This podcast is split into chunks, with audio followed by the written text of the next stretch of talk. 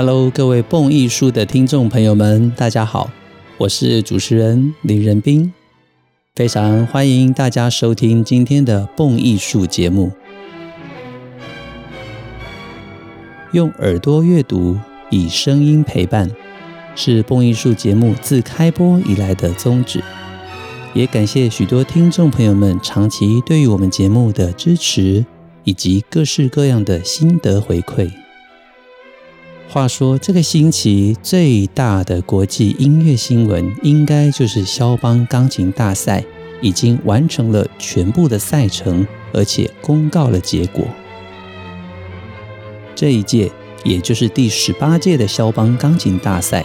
首奖是由来自加拿大的华裔钢琴家刘晓宇 （Bruce Liu） 得到了首奖，二奖则有两位优秀的演奏家并列，分别是意大利斯洛伐尼亚的 Alexander Gadzhiev 以及来自日本的反田恭平。三奖则是由来自西班牙的 Martin Garcia Garcia 获得。四奖同样有两位演奏家并列，分别是来自日本的小林爱实以及波兰的 Jakub Kazulik。五奖则是意大利的年轻钢琴家 Leonora Amelini。六奖则是加拿大籍同样是华裔的白君丽 JJ。特别奖的部分倒是我觉得比较特殊一点。因为有最佳马祖卡舞曲奖，这是由波兰籍的 Jakub Kazulik 获得；最佳协奏曲奖则由当天弹奏肖邦第二号钢琴协奏曲的 Martin Garcia Garcia 获得；最佳奏鸣曲奖是 Alexander Gaziev，。但是呢，最佳波兰舞曲奖这一届却没有颁出，所以从这个结果我们可以了解评审团们。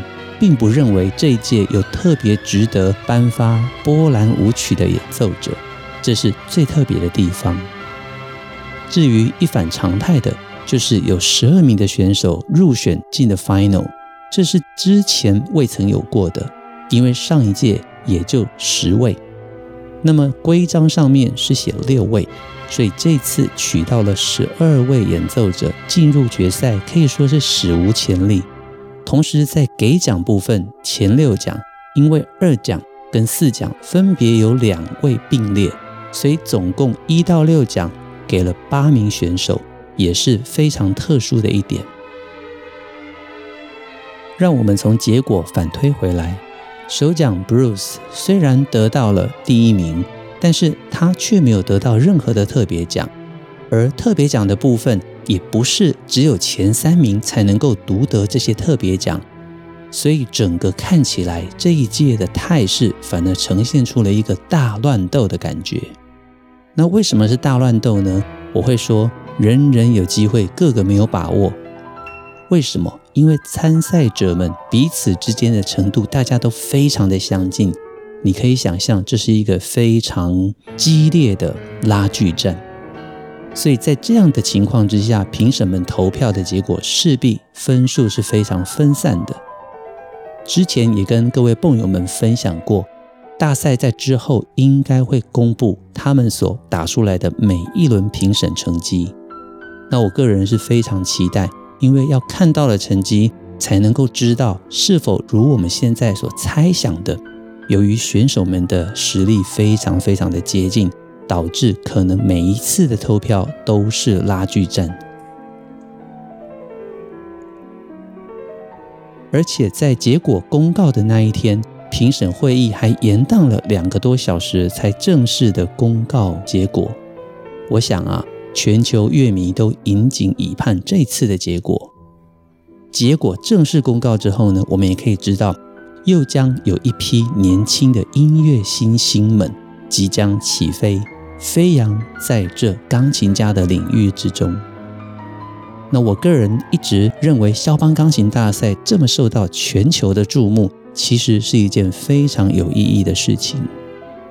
当然，我个人非常爱肖邦的音乐，也从学生时代就非常的关注萧邦钢琴大赛，因此每一届的赛事对我来说都是非常非常有意义的事情。那么讲到赛事出英雄，让我们来简单分享一下这次的首奖得主刘晓宇 （Bruce Liu） 他的背景。根据我在网络上综合看到的消息指出来，刘晓宇的个性内敛，在现场其实他首先感谢他的家人跟他的老师邓泰山，并且确定将以此为起点，要开展他的职业音乐生涯。他在另外一个全英文的访谈里面表示，来到了华沙，面对这一个大家都懂肖邦音乐的环境，他觉得非常的兴奋，因为突然间遇到了很多的知音，而所有的参赛者们，大家也都因为比赛而培养出了非常特别的革命情感，这更让他难忘。因为过去一年因为疫情的关系，很少有机会跟人接触。但是来到了波兰参加比赛期间，每个人都非常的友善，就连参赛者之间彼此都培养出了超级的好感情。虽然他之前在第一次的访问提到说，终于可以好好放松、好好休息了，但是在后来的访谈里面呢，我们可以猜想，这位热腾腾的大赛冠军肯定是所有的邀约都上门了。他说啊，他到十月底之前都没有办法回家休息。每天有忙不完的事情，也非常巧合的，这一次大赛呢，又有一个非常珍贵的故事可以跟大家分享。在我们台湾的雅艺艺术经纪公司创办人黄淑玲 Amy，她之前其实在二零一八年的时候，就透过音乐界的友人推荐认识了刘晓宇 Bruce Liu。当时 Amy 姐从刘晓宇在仙台国际钢琴大赛。以及鲁宾斯坦国际钢琴大赛的影片里面认识了刘晓宇，就肯定他绝对是未来的一颗明日之星。因此啊，其实在二零一八年的时候就已经跟他签约了。后来因为疫情延宕的关系，原本啊刘晓宇其实二零二零年就应该来台湾，以及有一趟中国的巡演，结果这些都因为疫情而延期了。但是经过这次大赛之后，他已经变成了全球的当红炸子鸡，所以我相信亚艺这边会非常快速的，在一切条件都成熟的情况之下，安排刘晓宇到台湾演出。这就是未来我们台湾乐迷的福气了，能够在台湾亲自听见热腾腾的肖邦钢琴大赛首奖的演出，我相信是所有朋友们引颈期盼的事情。简单介绍刘晓宇 Bruce Liu 的背景，他是牛年出生，加上他是金牛座，据说小名就叫做牛牛。一九九七年出生在法国，父母亲其实都来自北京，在法国留学之后结婚。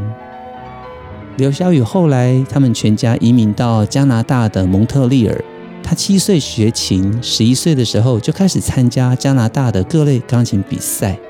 从此就开始了他优秀的学生以及优秀的年轻钢琴家的生涯，一直到这次获得肖邦钢琴大赛首奖之后，你可以肯定这位钢琴家绝对旭日中天。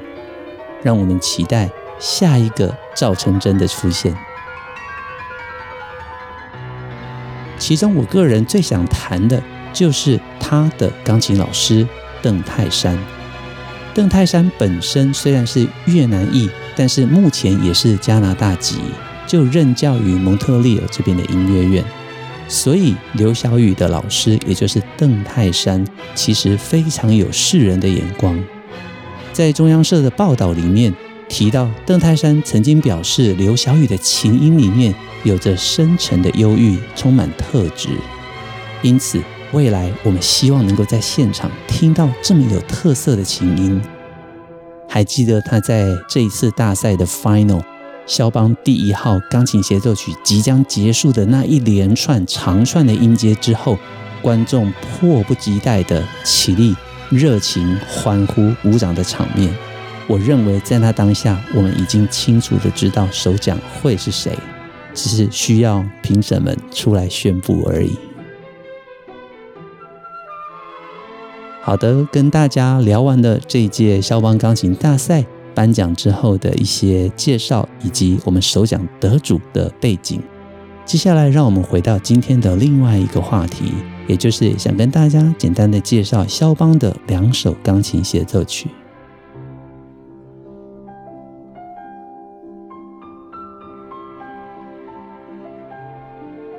我们晓得，肖邦钢琴大赛从第一轮到第三轮都有各种不同的曲目，从练习曲、波兰舞曲、叙事曲、前奏曲。华尔兹等等，每一种曲式都有肖邦独特的美。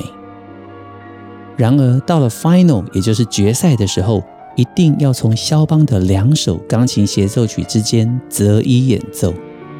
其实，这过去六十年来，所有的首奖得奖者都是演奏第一号 E 小调，只有一位例外，就是我们刚刚提到的。一九八零年首奖得主邓泰山，当年他选择了第二号，以出色优异的演奏拿到了首奖。从他之后，就产生了一个邓泰山障碍，是我取的名字。我真的觉得这个邓泰山障碍啊，取得太好了。因为各位要知道，第二号钢琴协奏曲其实是真正的第一号，而第一号才是真正的第二号。这是写作的正确顺序。那为什么顺序会颠倒呢？是因为出版顺序。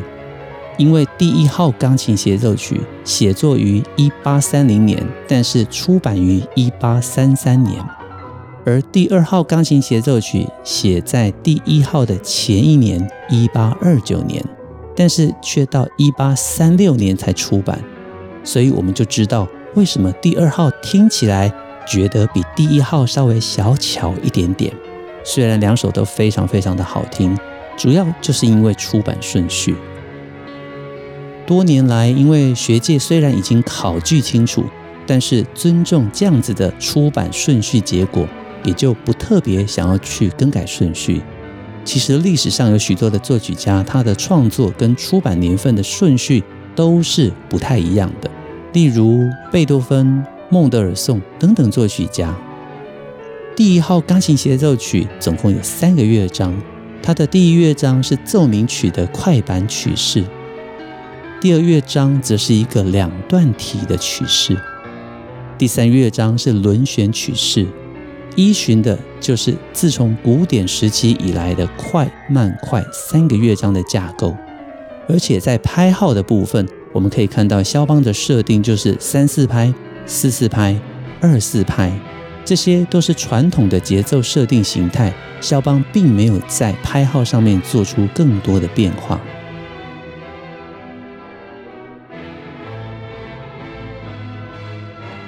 而在协奏曲的管弦乐团编制部分，肖邦也采取了古典时期经常使用的两管编制，也就是除了独奏钢琴之外，长笛、双簧管、单簧管。低音管等等的木管乐器都是两部，四部的法国号，因为法国号的音色总是能够融合木管与铜管之间，成为一个漂亮的过渡。两部小号，一部低音号，定音鼓以及弦乐五部，所以在管弦乐团编制部分是常见的两管编制。三个乐章的调性部分则是 E 小调、E 大调、E 大调。所以乐章之间是采取平行大小调的方式，这也是传统用法。当年肖邦是在波兰华沙的市政厅首演第一号钢琴协奏曲，时间是一八三零年的十月十一号。所以这跟肖邦钢琴大赛的比赛时间点是重叠的。各位想想看，一八三零年，我们现在是二零二一年，九年之后。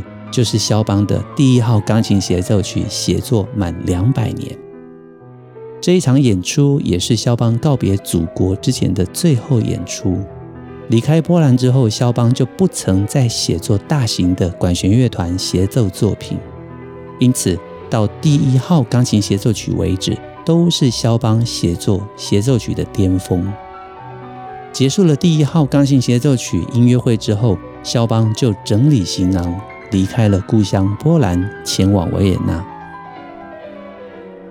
第一乐章有一个双重呈示部，这个双重呈示部就是指管弦乐团会完整的演奏第一主题跟第二主题，两个主题完整的呈示一次之后，独奏者才会进来，再次的演奏两个主题。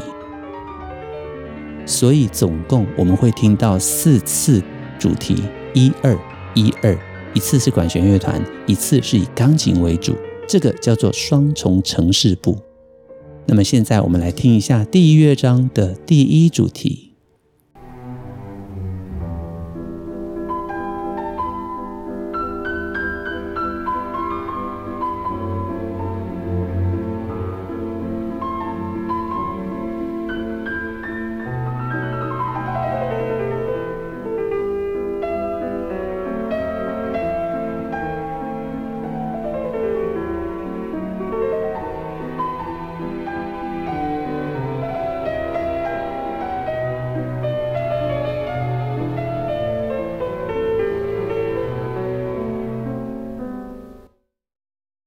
接着是第一乐章的第二主题。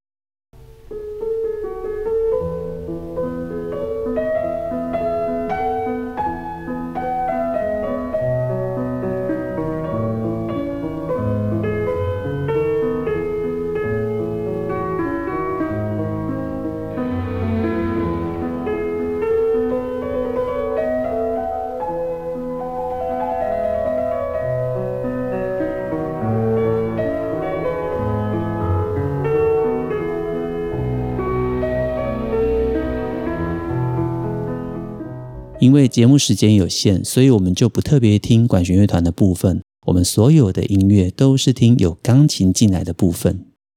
接着，我们欣赏发展部段落。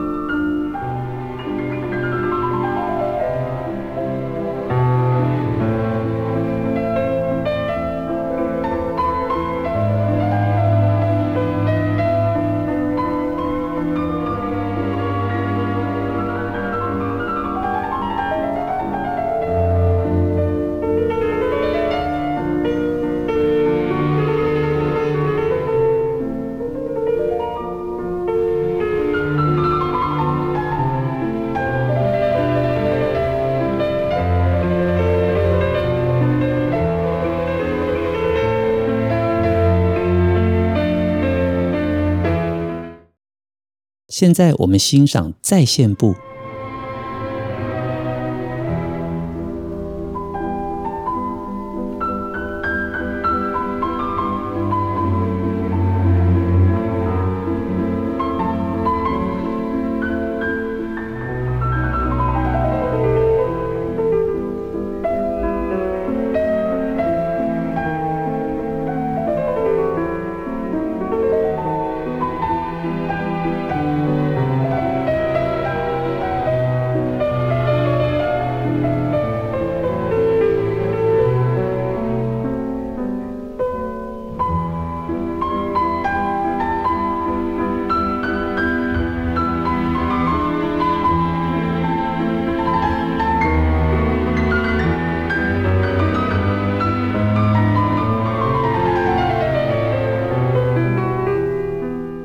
接着进入最后的尾奏。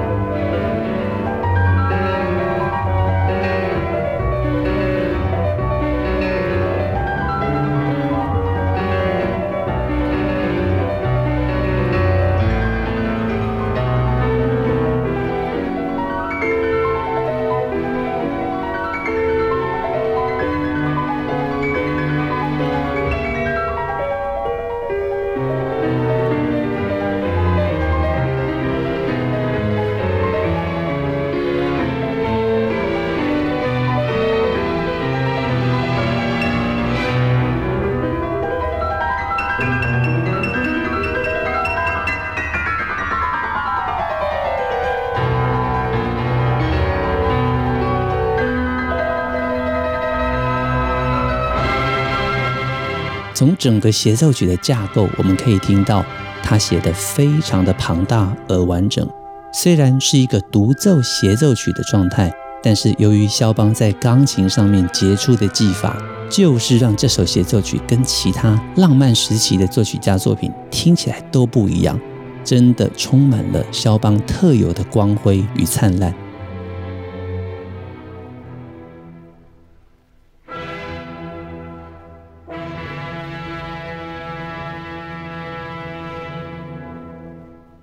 第一号的第二乐章标题是浪漫曲 （Romance），形式是 binary form 两段体的形式。肖邦曾经在一八三零年六月写的一封信里面提到他对第二乐章的感受。这首 E 大调的慢板乐章具有浪漫、宁静、有点忧郁的情绪在其中，好像正凝视着某处般。咀嚼许多幸福的回忆，有点像在春天的夜色中沐浴在月光下的冥想与沉思，而这正是弦乐加上弱音器的最好时机。所以我们可以听到，在乐团前奏之后，肖邦写出了他心中在春天的夜色中沐浴在月光下的冥想与沉思。这边是第一段落。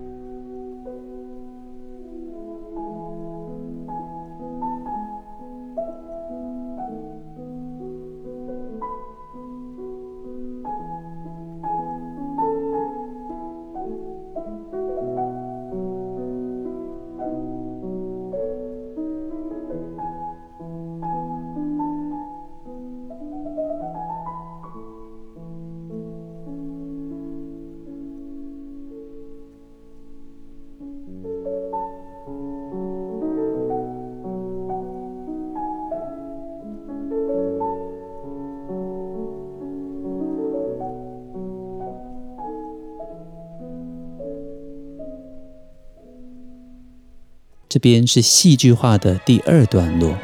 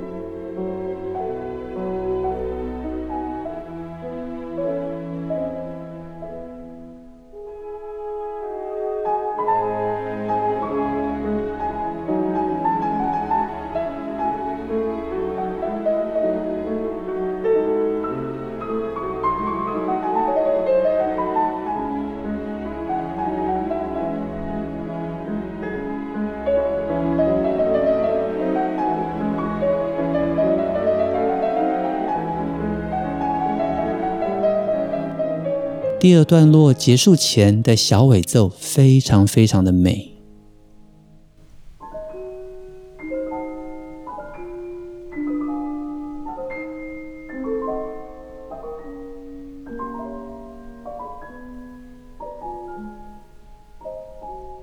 现在是第三段落，我们可以听到乐团如歌似的旋律中，钢琴浪漫的即兴演奏着。非常非常的美。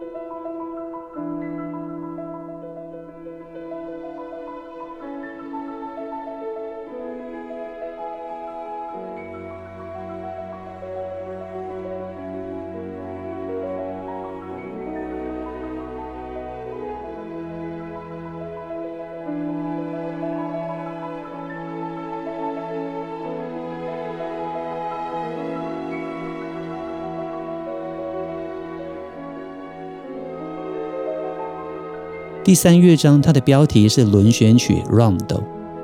肖邦他安排的并不是传统的 A B A C A 加上扣打尾奏这样子的方式，肖邦的安排是 A B A plus B plus 直接加尾奏。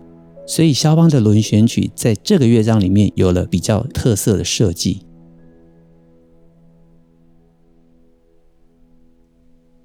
现在我们来听 A 主题。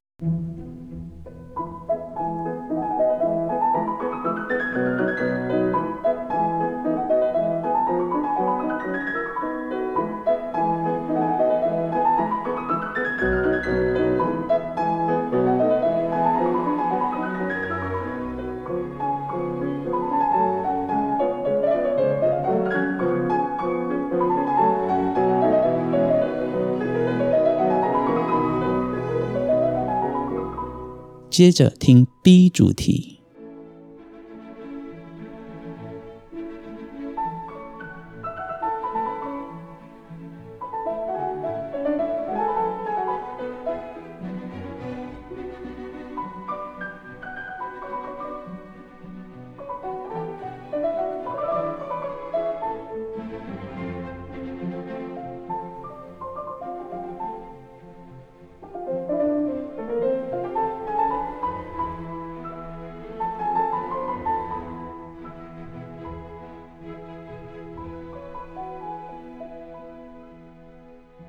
这是结束前的尾奏。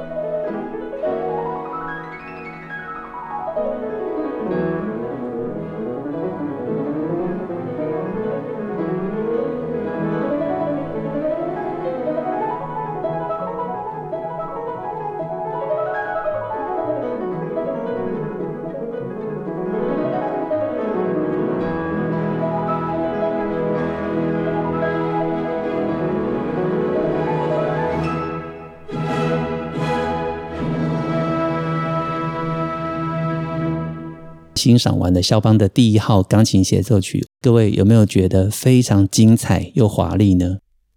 肖邦一号可以说是所有的钢琴家必弹的曲目，当然也是肖邦钢琴大赛到了 final 的时候其中之一的选择。也如同我刚刚所说，其实这过去的六十年来，几乎所有的得奖者都是选一号，因为它的格局确实比较庞大，音乐也详细而完整。想要选择第二号的话，你就需要有非常明确的思想，非常明确的音乐内容，优雅的风格，能够让所有的评审认同。这并非不可能，因为邓泰山办到了。我们也期待未来有钢琴家能够挑战邓泰山障碍，成功的以第二号夺得首奖。接下来，让我们快速的来认识肖邦的第二号 F 小调钢琴协奏曲。第二号，它的第一乐章跟第一号 E 小调是相同的，都是承袭自古典协奏曲的奏鸣曲曲式。但是呢，在乐曲的构思上，第二号比第一号来得简洁。例如前奏的长度，两首就都已经不一样了。曲子一开始同样由弦乐为主，呈现出情感丰富的第一主题，再由合奏加强了力度。乐曲从乐团完整呈现第一主题之后开始，接着双簧管演奏出优美的第二主题，再接下来长笛、弦乐，然后交给主奏钢琴。钢琴明显亮丽的拉开序幕之后，一连串丰富华丽的经过句子，深度跟明暗对比。明显的比第一主题更加丰富跟纤细，而发展部仅仅以第一主题为材料，所以我们可以从这样子的安排里面知道，它虽然具有奏鸣曲式，但是以肖邦在发展的过程中其实是比较小巧的。整个乐章有三百四十八个小节，也是同样具有城市部、发展部跟在线部，以及最后的尾奏。现在让我们快速的听一下第一主题。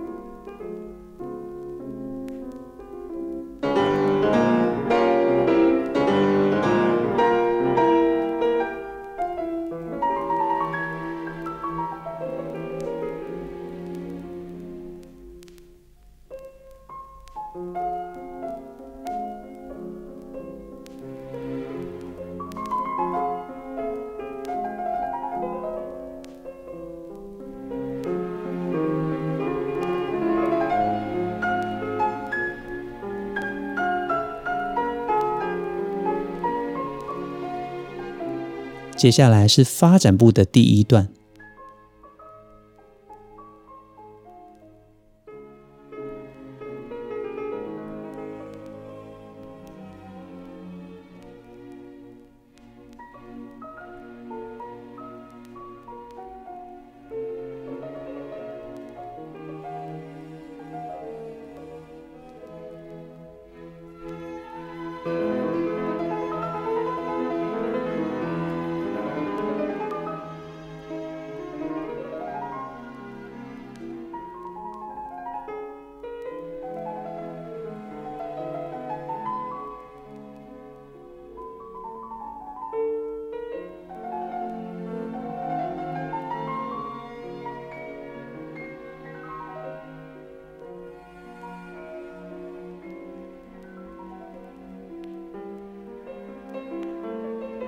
发展部的第二段。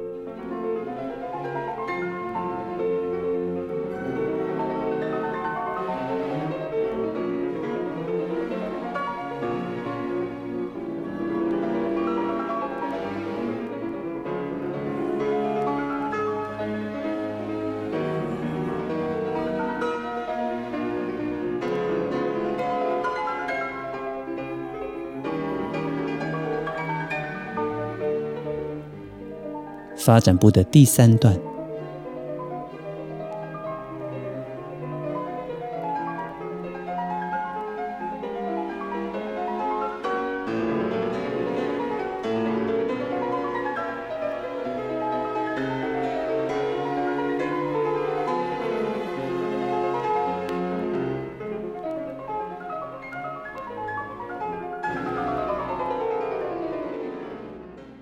这边是精彩的尾奏。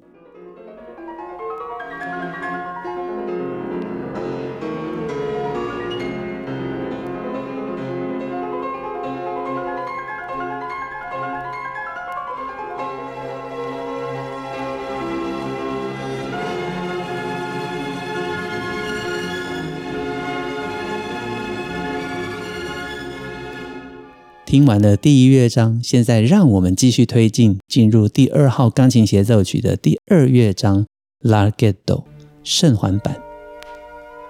第二乐章以 F 小调的关西大调降 A 大调写成。这个乐章最知名的地方就是肖邦他的写作动机来自于他的初恋，这是年轻的华沙音乐院声乐科的学生 Constanza。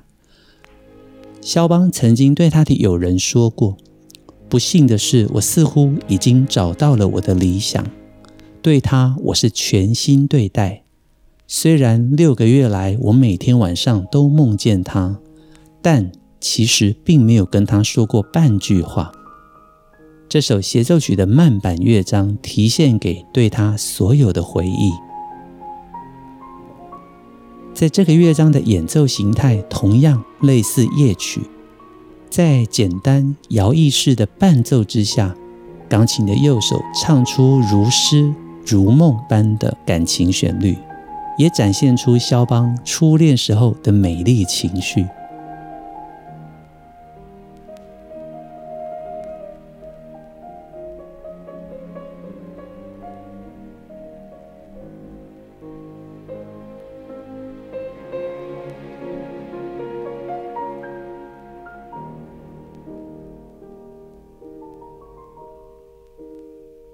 中间的戏剧段落非常的转折，更展现出强烈的氛围。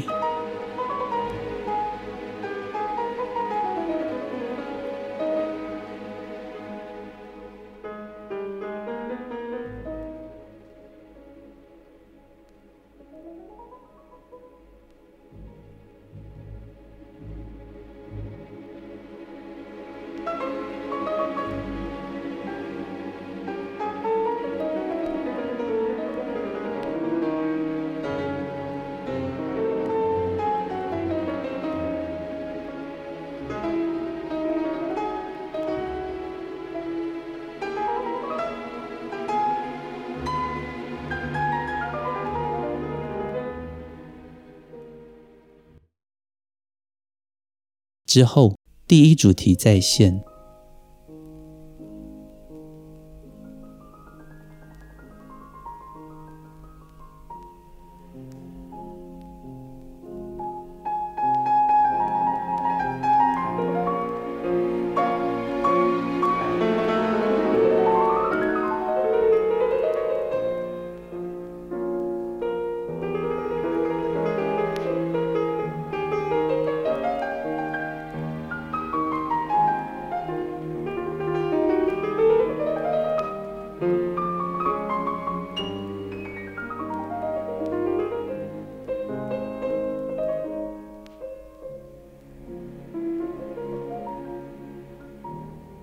最后，乐曲会结束在平静、安稳的情绪之中。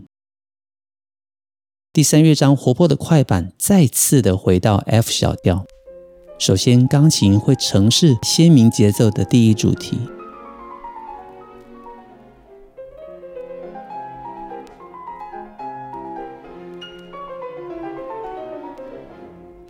在经由管弦乐的齐奏之后。接续呈现经过装饰奏之后的第一主题。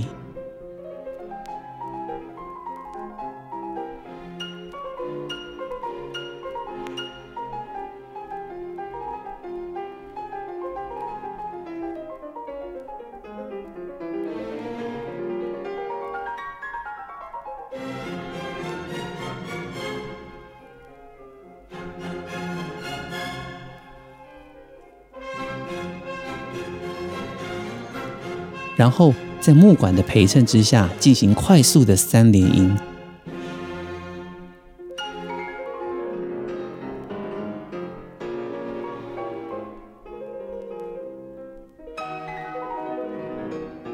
整个乐章不断流泻的华丽音乐，也展现出肖邦在青年时期绚烂热情的特质。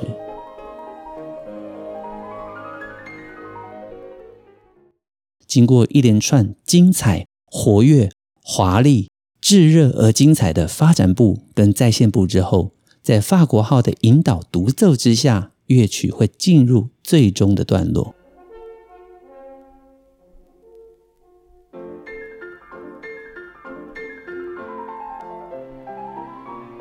钢琴出现精巧、快速的三连音音群，以华丽的尾奏一路奔向结尾。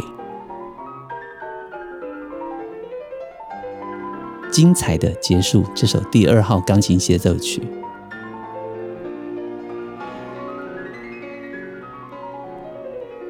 大家对于肖邦这两首重要的钢琴协奏曲是不是越来越熟悉了呢？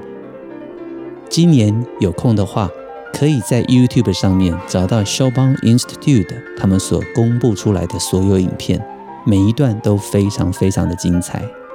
也期待在四年之后，二零二五年下一届第十九届肖邦钢琴大赛的登场。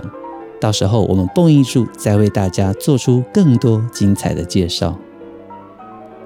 很快的，今天的节目进入尾声。在节目结束前，特别谢谢所有支持蹦艺术的朋友们，有您的赞助，蹦艺术团队就能够有更稳定的经费，继续为大家制播高品质的独家音乐节目。蹦艺术的精彩音乐内容经得起时间的考验，更值得您一听再听，反复回味。也期待更多的爱乐朋友们随时加入我们蹦艺术 Podcast，点阅、分享、追踪，开卷古典音乐美妙的世界。我是主持人林仁斌，我们下周见，拜拜。